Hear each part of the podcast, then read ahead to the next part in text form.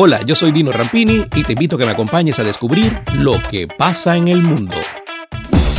El Papa Francisco pidió cuidar a los mayores porque no son sobras de la vida o desechos que se deben tirar, sino personas que se han ocupado de criar a las generaciones más jóvenes, de darles amor y comprensión.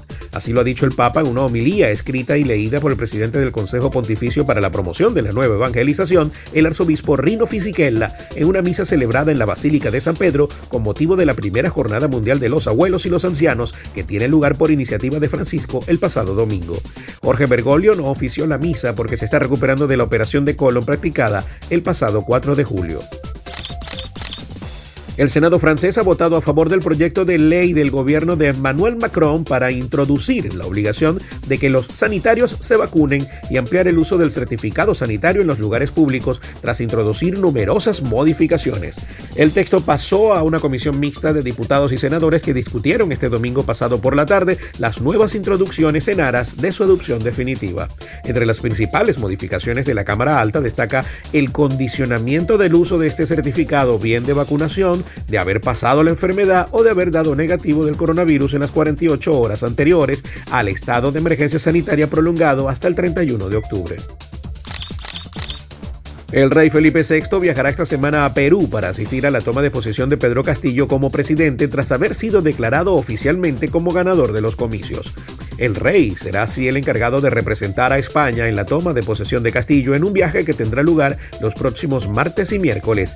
Esta será la sexta ocasión en la que el gobierno envía al rey para representar a España en la toma de posesión de un presidente iberoamericano.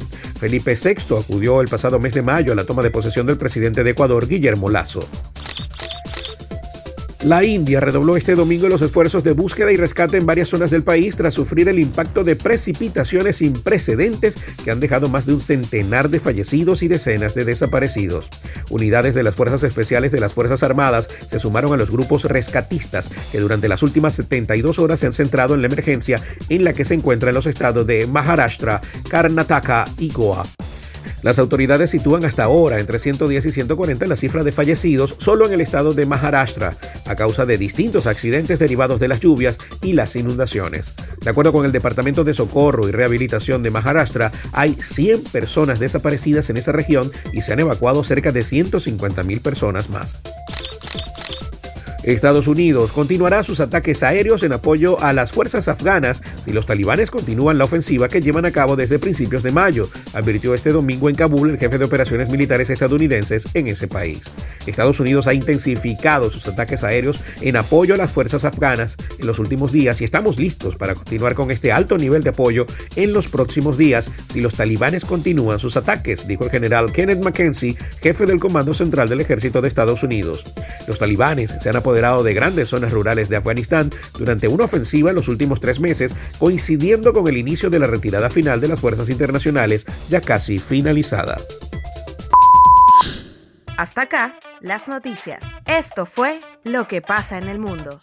Lo que pasa en el mundo con Dino Rampini es presentado por Doima International, de Estados Unidos para el mundo, rodamientos industriales y automotrices. Solution Travels, calidad y confort en traslados terrestres en Venezuela y hasta Brasil. Grupo Lorini, conectando el mundo desde el 2002. Farmacia Leo. Si no lo encuentra en Farmacia Leo, no lo busque. Dino Happy Shop, la tienda de la gente feliz.